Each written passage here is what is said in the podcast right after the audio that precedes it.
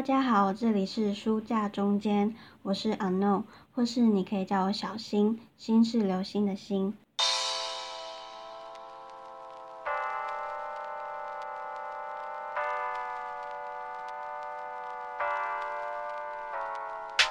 大家跟我一起聪明的学习吧！我觉得这可以放在我知道我每次结尾。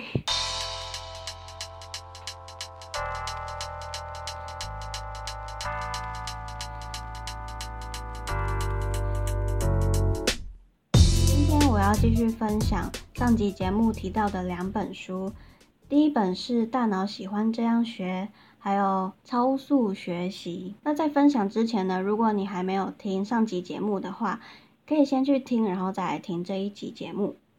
我在开始准备要录这一集的时候，其实压力超级大，就跟上上次在录的时候一样。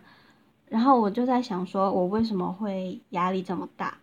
其实最主要的原因，可能是因为我想要把这个内容做好。想要把它讲的比较清楚跟完整，然后再来是因为有很多的事情需要讲，因为我我做了还蛮长的节目大纲，所以我才需要分这么多集去讲这件事情。呃，这两本书，我觉得之后可以提到说，你在做一件事情的时候，如果你就是有点像完美主义的感觉，你因为想要把一件事情做好，所以你一直一直去拖延。可是我在想说。的确，我想要把这件事情做好，但是我又不想要拖延，那我该怎么办呢？很简单，就是直接去做。那这也是我上次有提到说超速学习里面有提到的九大法则。上一集已经讲了法则一，那这一集我们要讲法则二。法则二呢，就是直截了当，截就是截肢的截。在《大脑喜欢这样学》这本书里面有提到一句话，他说：“为了必须做某件事情而忧虑，比实际去做那件事本身更耗费时间。”简单来说呢，就是你与其去担心、害怕该做的事情没有做，还不如现在就马上去做。所以这也是很多的学习教你怎么学习，或者是时间管理的一些书籍，都会跟你说。你就直接去做，just do it。他们都会用 Nike 这个 slogan 去做一个提醒。所以啊，其实很简单。我们第一集有讲到说，你必须要先清楚你的目标，然后第二个步骤呢，就是你就直接去做了。所以大家觉得还有什么大道理需要去讲吗？就是直接去行动就好了。但我还想补充几点，就是一定有一些人会觉得说自己就是比较懒惰，或是比较爱拖延什么之类的。的确，每个人都会拖延，这个是事实。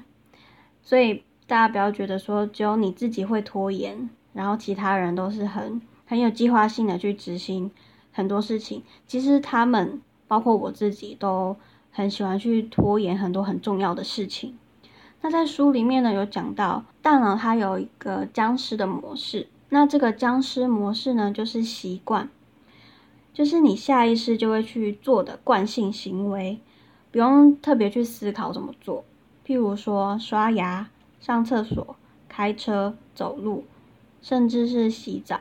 所以就会有人说，洗澡的时候会产生很多的灵感，也是因为你的大脑现在呈现的是一种发散的模式。在书里面呢，有提到僵尸模式有分好的跟坏的，我们就直接来讲坏的僵尸模式是什么。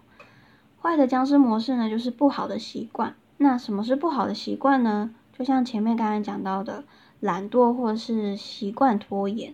但其实这一些都是人的天性，也是大脑它本身就会有的行为。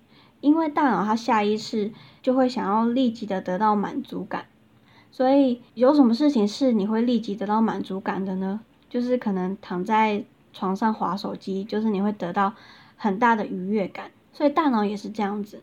所以大家不要太苛责自己，因为其实大脑它下意识就会想要去找比较快捷径的路径。那我身边有很多人会跟我说，他们就是因为意志力不够，或是定性不够，所以才会导致他们做任何事情的时候都会没有专注力，或者是习惯拖延。但我自己觉得，你做任何事情的时候，意志力是最不可靠的事情，必须要用的就是养成习惯。我觉得大家可以把养成习惯这件事情想成你在训练肌肉。如果有在健身的人，应该都知道，呃，这样说起来好像 我有在健身一样，没有。呃，我之前是有自己去去找一些方式做重训跟有氧，然后自己去规划时间。重训不能每天练，你要给肌肉有修复还有休息的时间。甚至也不是靠外在的训练，你饮食的调控也很重要，因为因为你必须要让饮食均衡，你要有营养的东西，才会让你的肌肉可以茁壮。那这就是我想要分享的。你如果有想要实现的，应该说执行的计划的话，意志力不是你想象的这么可靠，因为意志力它是暂时的，那养成习惯才是永久的，所以。才会有人说你必须要持续的坚持，甚至我觉得你们可以去想象说马拉松这件事情。马拉松它应该不是要靠意志力去完成的，它最主要还是靠它的前置作业。譬如说他每天都跑几公里，他每天这样训练之后，他的体力还有他的肌肉量，还有他跑的速度都明显的有增长。但他不是靠他的意志力，他是靠他每天的坚持。好，那我们要怎么训练肌肉跟养成习惯呢？我在这边想要分享几个我自己有在实做，还有我在网络上有找到一些，也许大家可以参考参考的一些方式。像第一个便条指法，就是这我自己也有试过，但是我是在某个 YouTuber，就是 Yale Y A L E 这位 YouTuber。他在某一次直播的时候有讲，那如果大家有兴趣的话，可以直接去看那位 YouTuber 的影片。简单来说，便条纸法它就是你一天只要做三件事情，然后你把它写在这个便条纸上。当你做完一件事情的时候，你就打勾或者是划掉，这样呢可以让你有一种可以得到成就感的。就像我前面有讲到的，大脑它习惯去做可以立即得到反馈的事情。所以便条指法有点运用这样子的逻辑，那你只要做完这件这三件事情的时候，你就可以得到立即的满足感跟成就感，你也会觉得说今天好像真的做了事情。再第二个是子弹笔记，那我这个这里就不多述了，因为网络上其实有很多的方法，然后因为我自己是不擅长做子弹笔记的人。我真的没有办法 去讲太多实作方面的东西，但是第三个代办清单，这个有点像是便条纸法，也是我一直以来都有在做的事情。代办清单呢很简单，就是你把你今天要做的事情全部列下来，然后当你做完一件事情的时候，你就打勾或是划掉。就像我每天早上起来的时候，都会问自己说，我今天要做什么事情。然后我就会快速的把它记下来，因为其实这个也是帮助自己，帮助自己可以清空自己的大脑，比较不会想太多事情。因为我是一个会想很多事情的人，所以我在睡前的时候，如果可以的话，会尽量把我隔天要做的事情先全部写下来，我才不会一直想东想西的。所以代办清单是对我来说最简便的做法。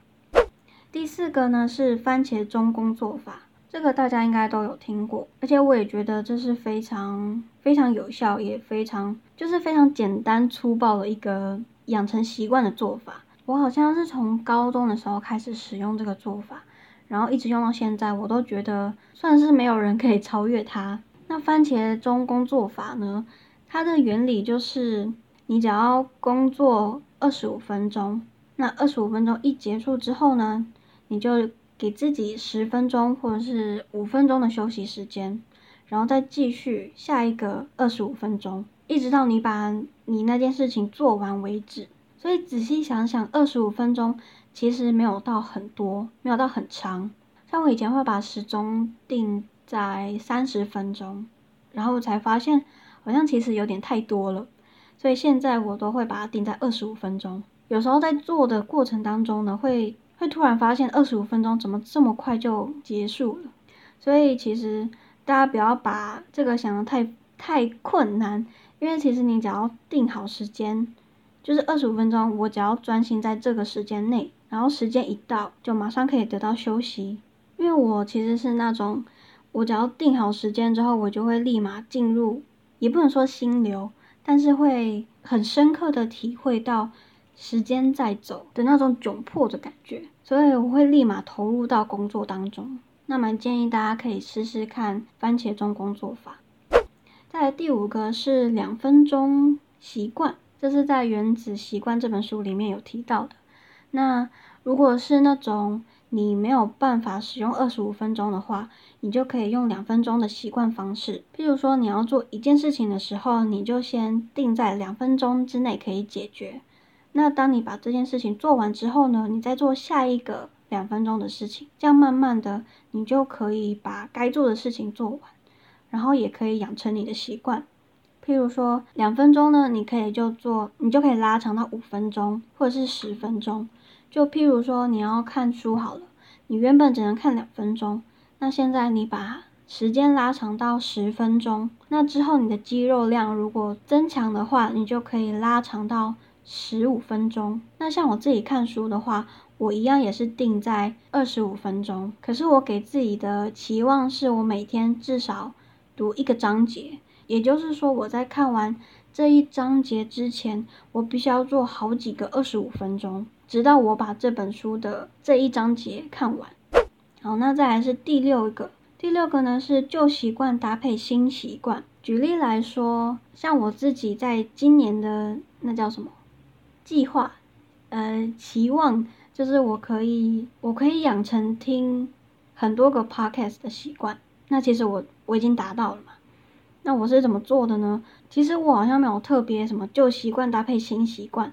但如果是以听 podcast 来讲的话，你的旧习惯呢，就是刷牙、洗澡、开车。那在这个旧习惯当中，你其实已经不需要太去思考任何事情了，因为这是你习惯的事情。那你在做这些旧习惯的时候，你就可以搭配新的习惯进来。比如说你在刷牙洗脸的时候，你就可以打开 podcast 来听，或是通勤的时候，你就可以开始背单字。在第七个是间隔性重复法，这个是我在某一个 YouTuber Lily。L I L Y 这名 YouTuber 的影片里面，他有提到，那大家如果有兴趣，可以找出来看。他其实里面提到的就是重复的复习这件事情。举例来说，你要背单字，那你一定不是一天就直接背一百个单字，你一定是可能我一天只要背十个单字，但是你每天都背，每天复习，长时间的这样来看的话，你就是一边复习一边又记忆。简单来说，就是建立你的长期记忆，建立你的记忆的肌肉。所以就是你把你要做的项目，如果拆得越来越小，你就可以顺利的完成。因为我们人或是大脑会下意识的想要去做可以立即得到反馈的事情，所以你要把你的计划拆成很小很小的项目，然后每当你做完一个项目的时候，你就会立马得到满足感。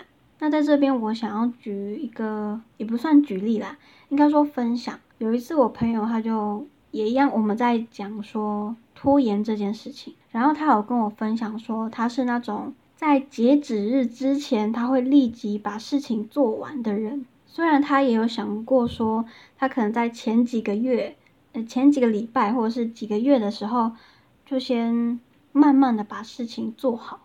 可是他就一定要等到快要截止的时候，可能前几前几天才开始在赶这件事情。我就跟他讲说，的确你在截止日前几天把事情做完，并没有什么影响，就是你的确把事情做到了。可是难道不觉得压力很大吗？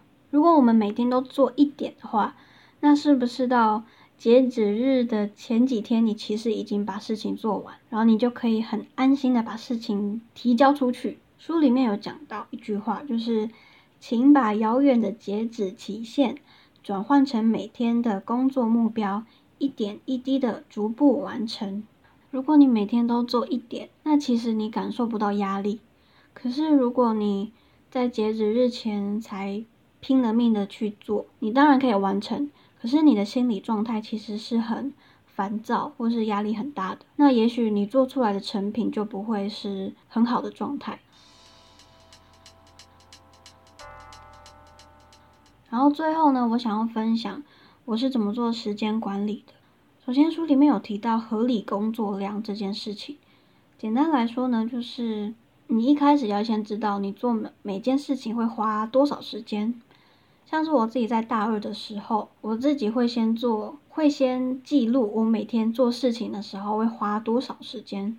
譬如说我早上刷牙洗脸的时候，我花多少时间；然后吹头发我花多少时间；化妆我花多少时间；还有我从租屋处到我到学校又花多少。像这样先记录下来之后，你在安排事情上面会比较。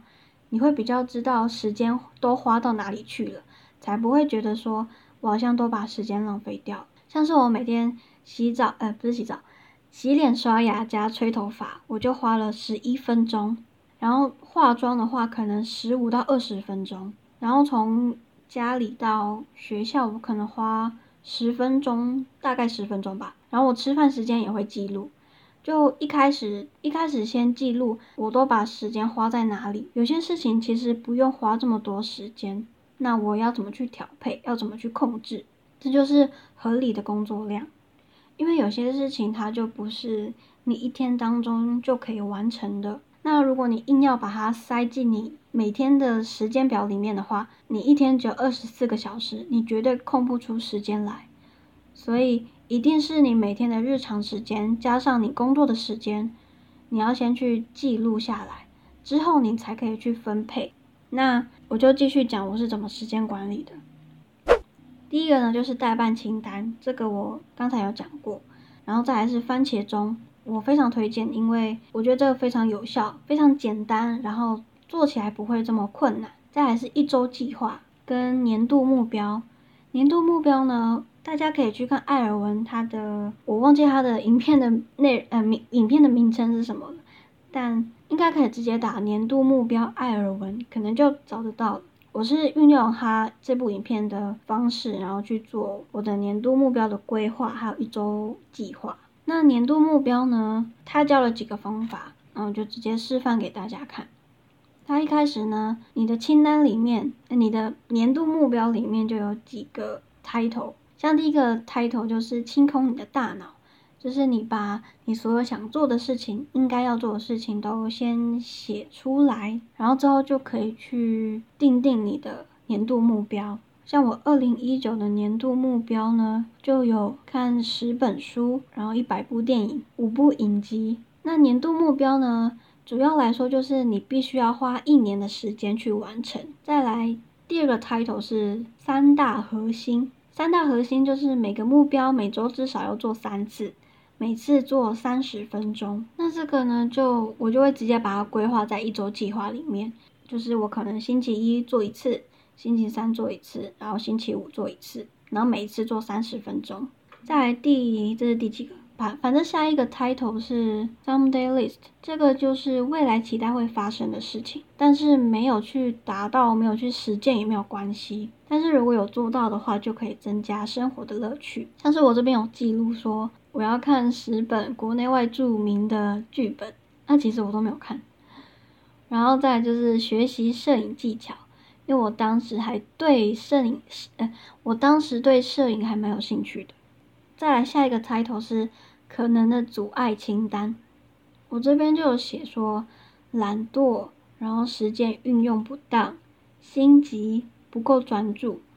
但这些你写下来之后，你要有应对措施，而不是说你写下来之后就就就放在那边好看。你必须要想说，当你懒惰的时候你要怎么做，或是你发现你自己的时间运用不当的时候，你要怎么做调整。